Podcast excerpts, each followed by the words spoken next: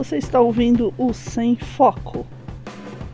Hum, não sei nem se é um podcast. Só sei que não tem foco.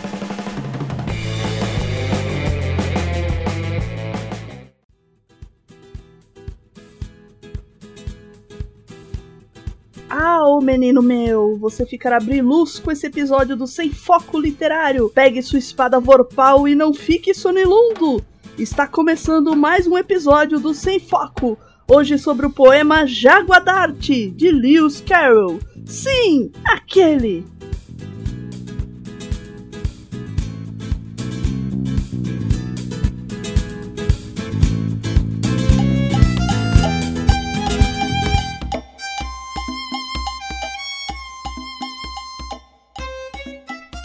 Jaguar d'Arte no original inglês, Jackerwock é um poema nonsense que aparece no livro Alice Além do Espelho, escrito em 1871 por Lewis Carroll, e geralmente é considerado um dos maiores poemas de nonsense escrito em língua inglesa.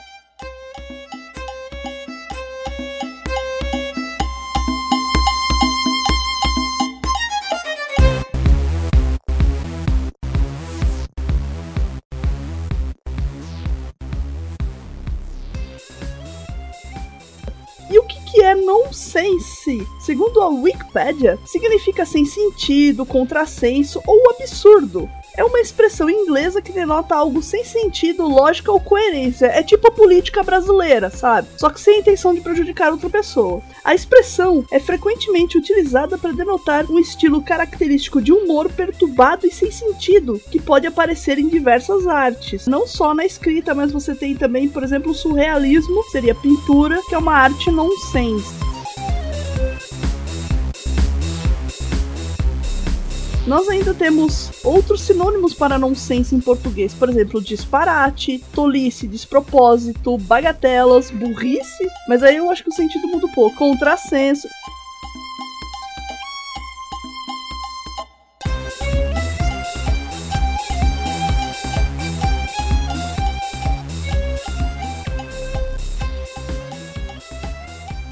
Jaguardarte é uma obra nonsense, então não procure lógica, não procure sentido no Jaguardarte. Ficou famoso no mundo todo com traduções de diversas línguas. Para você ter ideia, em português, alemão, espanhol, francês, italiano, tcheco, húngaro, russo, búlgaro, japonês, latim e esperanto.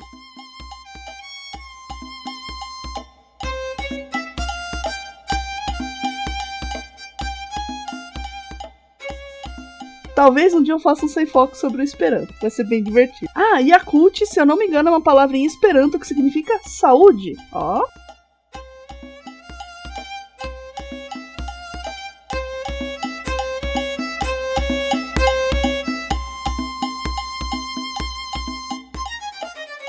O Jaguardate foi ilustrado por John Tenniel para a primeira edição inglesa de Alice através do espelho, em 1871, e são ilustrações lindíssimas. O Lewis Carroll amava neologismos. Em sua obra, há uma série deles feita a partir de aglutinações dos significados dos termos que os formam, característica que engrandece seus escritos e enlouquece seus tradutores. O texto apareceu pela primeira vez em uma série de jornais, jornaizinhos que o Carroll escrevia e ilustrava à mão para entreter seus irmãos, e acabou conhecido como um dos mais importantes representantes da poesia nonsense em língua inglesa. Então ele fazia essas histórias historinhas como uma forma de entreter os pirralhos, né? E, e a coisa tomou forma. É mais ou menos como Tolkien, que escrevia e contava as histórias para entreter os filhos.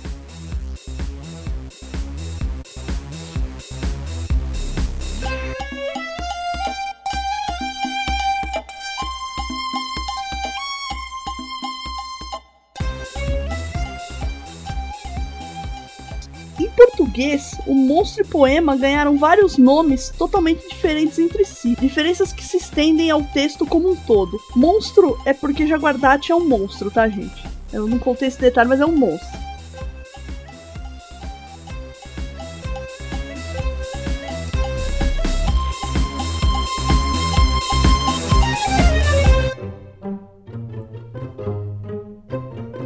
O mais apreciado é Jaguardarte, título da versão feita por Augusto de Campos, mas ainda existe Tagarelão, Pargarável, Bestialógico, Blablasauro e Algarávia. Blablasauro não confunda com o Bulbasaur, que é o Pokémon, tá? Não confunda, não confunda.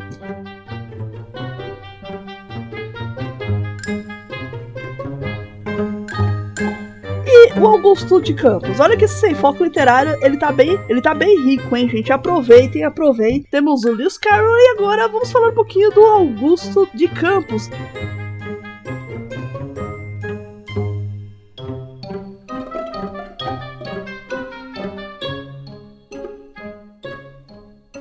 Augusto Luiz Brown de Campos. Olha que sobrenome gostoso, Brown. Quem, quem imaginaria que existiria um sobrenome assim, né, gente? Ele nasceu em São Paulo em 14 de fevereiro de 1931. É um poeta e tradutor brasileiro. E sim, ele ainda está vivo, 84 anos. Ah! Eu jurava que ele já tinha morrido, gente.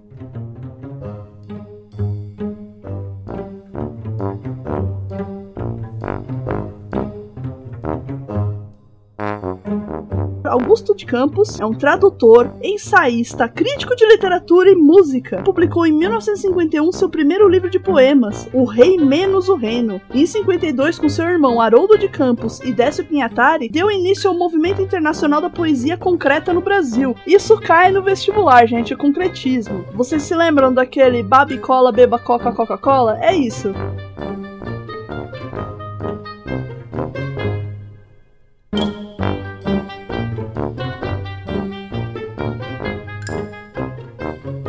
Vários prêmios ao longo da carreira. Ganhou o prêmio Jabuti em 79, que é o ano que eu nasci, ó, e em 93. O prêmio Pablo Neruda em 2015 também ganhou a Gran Cruz da Ordem do Mérito Cultural em 2016.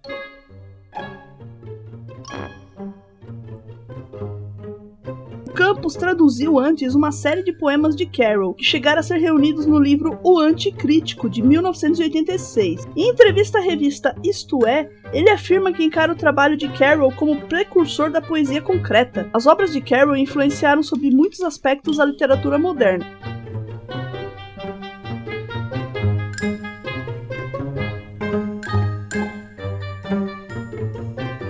Imagine só, em 1870 em Guaraná com rolha, o Lewis Carroll influenciando algo que vai acontecer no Brasil, assim, na década de 60, 70 e tá até agora, né? É impressionante. E vocês devem estar curiosos sobre o poema Jaguadarte. E eu vou contar para vocês, ele é bem curtinho, mas ele é muito legal. É, eu ouvi a primeira vez no cursinho e eu vou tentar fazer a mesma interpretação que o professor Douglas fez. Um abraço se ele estiver ouvindo, acho que não. Mas foi muito legal. Então, com vocês, o Jaguadarte.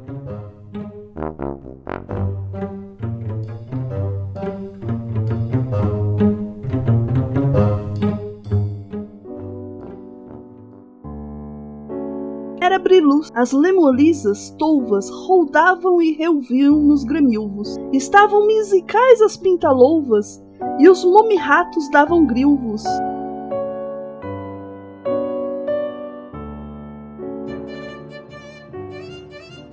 Foge do jaguadarte, o que não morre. Garra que agarra, bocarra que urra. Foge da ave felfel, meu filho, e corre do frumioso babassurra.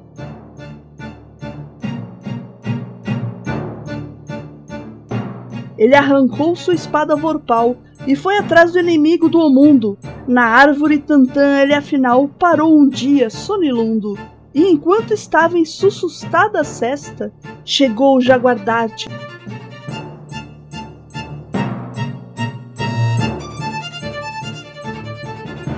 olho de fogo, sorriu fiflando através da floresta e borbulia um riso louco. Um, dois, um, dois. Sua espada mavorta, vai, vem, vem, vai, para trás, para diante. Cabeça fere, corta e fera morta. Ei-lo que volta galufante.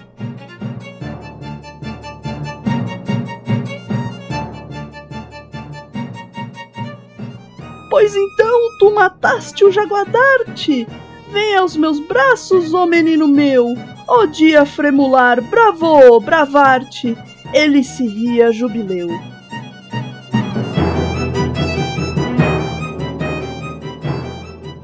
Era Brilus, As lesmolisas tolvas rodavam e reviam nos gremilvos. Estavam musicais as pintalouvas e os momirratos davam gruvos.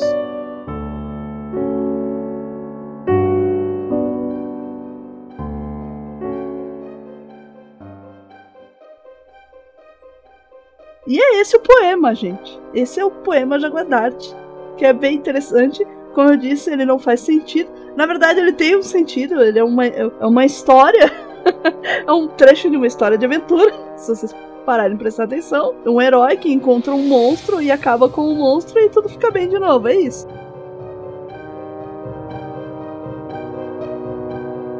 Tá? E, e, esse tipo de coisa cai no vestibular, porque caiu na minha prova. Caiu um trecho do Jaguadarte. E as conclusões que a gente vai tirar desse pequeno sem foco. A tarefa de tradução é mais notável e difícil, porque muitas das principais palavras do poema foram simplesmente inventadas por Carroll. Não tem significado prévio. Os tradutores geralmente lidaram com essas palavras inventando versões próprias. Às vezes, elas eram tão similares quanto a sintaxe ou o som das palavras de Carroll no que diz respeito à morfologia da linguagem para a qual se está produzindo. Por exemplo, na tradução de Augusto de Campos, Twas Brilin é traduzido como era briluz, e eu acho isso genial.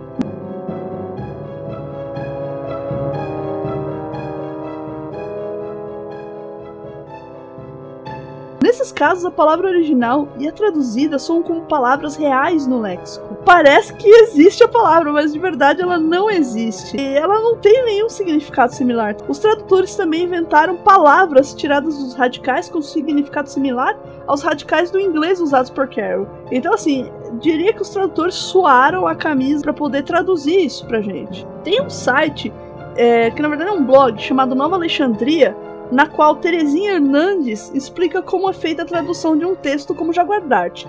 Eu vou deixar linkado aqui no post desse programa do Sem Foco para vocês verem. A Terezinha Hernandes é advogada tributarista e especialista em direitos da personalidade.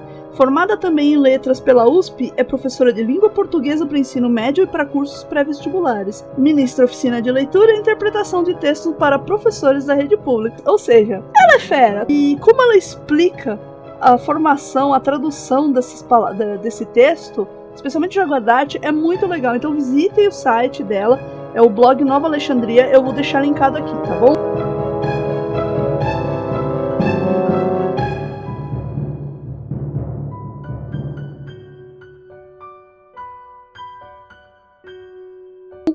E além de escritor e matemático, o Carroll também ficou conhecido por suas fotografias de garotas pré-adolescentes. Ai, por isso que lá no começo falei, é aquele. O que ainda hoje já é comentário sobre pedofilia. O Augusto Campos acredita que isso é fruto de especulação. Em palavras do Campos, tá? Pode ser uma fixação subliminar, interpretável hoje à luz da psicanálise, mas é preciso cuidado com a invencionice. Então, assim, ele era pedófilo, ele não era, não sabemos, não temos como analisar agora, ele já tá morto, enfim.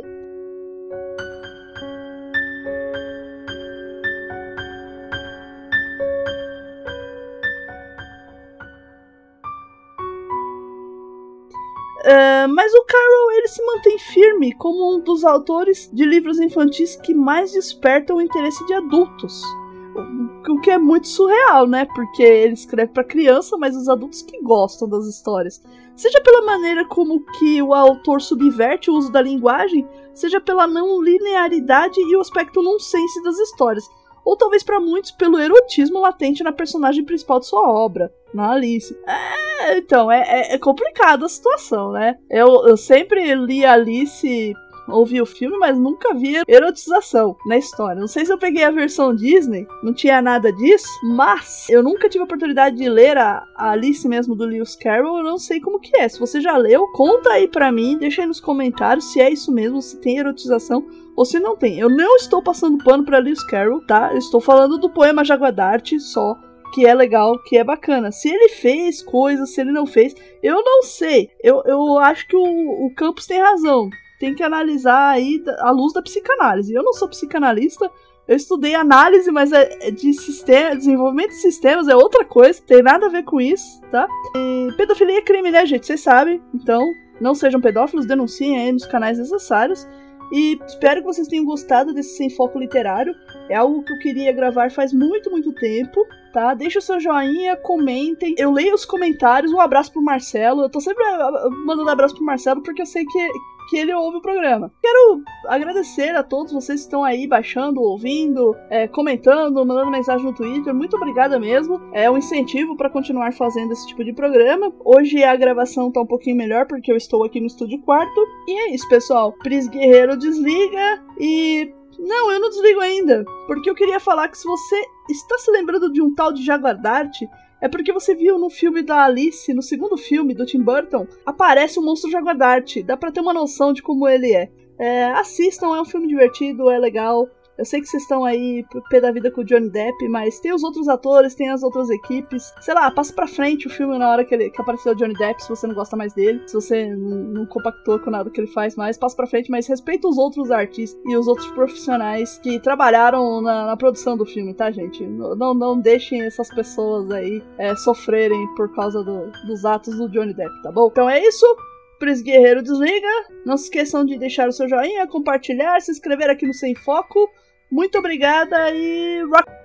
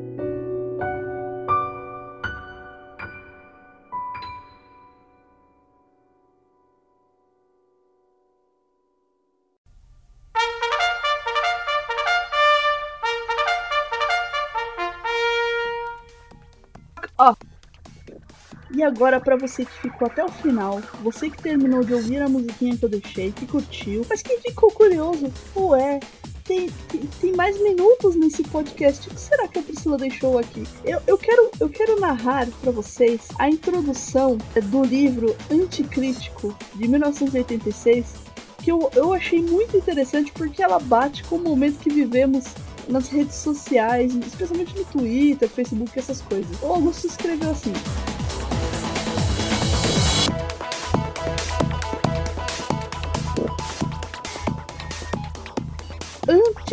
Antes do Ante. Quando publiquei o mais antigo dos textos que integram esse volume, Lewis Carroll, Homenagem ao Nonsense, em 1971, e depois, quando foram saindo os outros, esparsamente em jornais, revistas e livros, muitos pensaram que se tratasse de poesia. O que eu pretendia, no entanto, era apenas uma prosa ventilada, ventilated prose, na expressão do Buckminster Fuller, que puser em prática algo semelhante no seu pequeno tratado sobre a industrialização intitulado Untitled Epic Poem on the History of Industrialization. Cansado do critiquês, a linguagem inevitavelmente pesada e pedante das teses sem tesão e das dissertações dessoradas em que se convertera em grande parte a discussão da poesia entre nós, pensei em Flaubert. Quando é que seremos artistas? Nada mais que artistas, mas realmente artistas? e em Ponte, conversa entre homens inteligentes, e me disse com esperança: por que não recortar as minhas incursões de poeta crítico em prosa porosa? Se, apesar das minhas intenções, a poesia vazou e contaminou essa pretensa prosa, foi por deformação de amador, que ainda prefiro a deformação profissional produzida na pedregosa linguagem da crítica pela imposição e pela impostura da seriedade. A gravidade e misteriosa atitude do corpo para ocultar os defeitos da mente, como escreveu Sterne, lembrado por Pond, no pórtico do seu nada ortodoxo ABC of Reading. Dentro dessa crise de critiques tenho, é verdade, reincidido eu próprio, como agora, na linguagem da tribo. Suponho, porém, que algo da ventilação da experiência terá penetrado nos meus escritos críticos.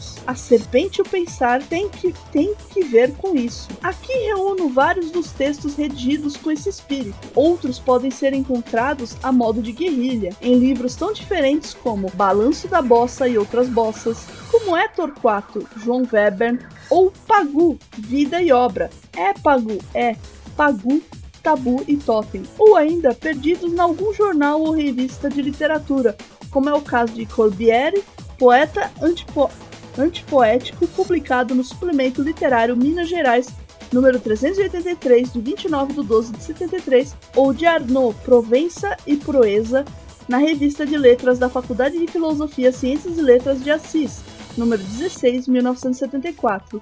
Fica o registro para algum eventual interessado. Uma palavra antes do ante sobre a crítica. Não sou, nem poderia ser, contra a crítica inteligente, a iluminadora. A de um Jacobson, ou a de um Benjamin, a de um Kenner ou a de um Barthes, para citar só alguns dos críticos críticos que admiro, e para nem falar dos artistas críticos como Pond ou Valery, Mayakovsky ou Pessoa, Borges ou Cage, cujas reflexões sobre arte e sobre poesia constituem para mim fonte permanente de estímulo e inspiração. O que abomino são os críticos que praticam aquilo que já chamei de dialética da maledicência, os que não iluminam nem se deixam iluminar, os desconfiados e os ressentidos com a sua própria incompetência cósmica para entender ou criar qualquer coisa de novo. Aqueles a que Pond se referia como a vermina pestilente, os que desviam a atenção dos melhores para os de segunda categoria ou para seus próprios escritos críticos. Contra esses eu sou, e é a eles que este meu livro, Crítica de Amor e de Amador, Crítica via Tradução Criativa, dirige a seta do seu ante.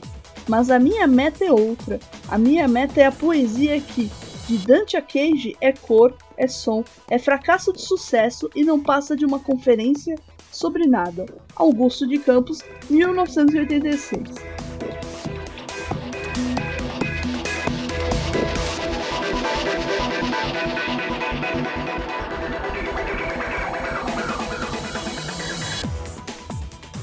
E por que eu quis narrar todo esse trechinho aqui? Por causa desse parágrafo que ele diz: O que abomino são os críticos que praticam aquilo que já chamei de dialética de maledicência, os que não iluminam nem se deixam iluminar, os desconfiados, os ressentidos com a sua própria incompetência cósmica para entender ou criar qualquer coisa de novo. Parece comentador de Twitter, de portal, de YouTube, né, gente? É, é só por esse pedacinho, tá? Aqueles que desviam a atenção dos melhores para os de segunda categoria ou para seus próprios escritos críticos. Então, gente, Baseado nisso, prestem atenção no conteúdo que vocês estão consumindo, no conteúdo que vocês estão repassando, no conteúdo que vocês estão se indignando e assim repassando, porque muitas vezes a gente acaba dando vitrine e palco e holofote para quem não merece, para quem não precisa, para quem não deveria. E muita coisa boa, muitos canais de YouTube bons, muitos podcasts bons estão ficando no escuro. Então, essa é a minha mensagem final desse Sem Foco. É, iluminem as coisas certas, filtrem, reflitam. Cuidado aí para vocês não ficarem passando aquela vermina pestilenta adiante, tá bom, pessoal? Então, é isso. Pris Guerreiro desliga e rock off. Você chegou até o final. Deixa um comentário assim para mim no podcast. Vocês colocarem hashtag Vermina. Eu vou saber que você chegou até aqui. Vermina Pestilente, tá? Um abraço, Pris Guerreiro desliga e rock off.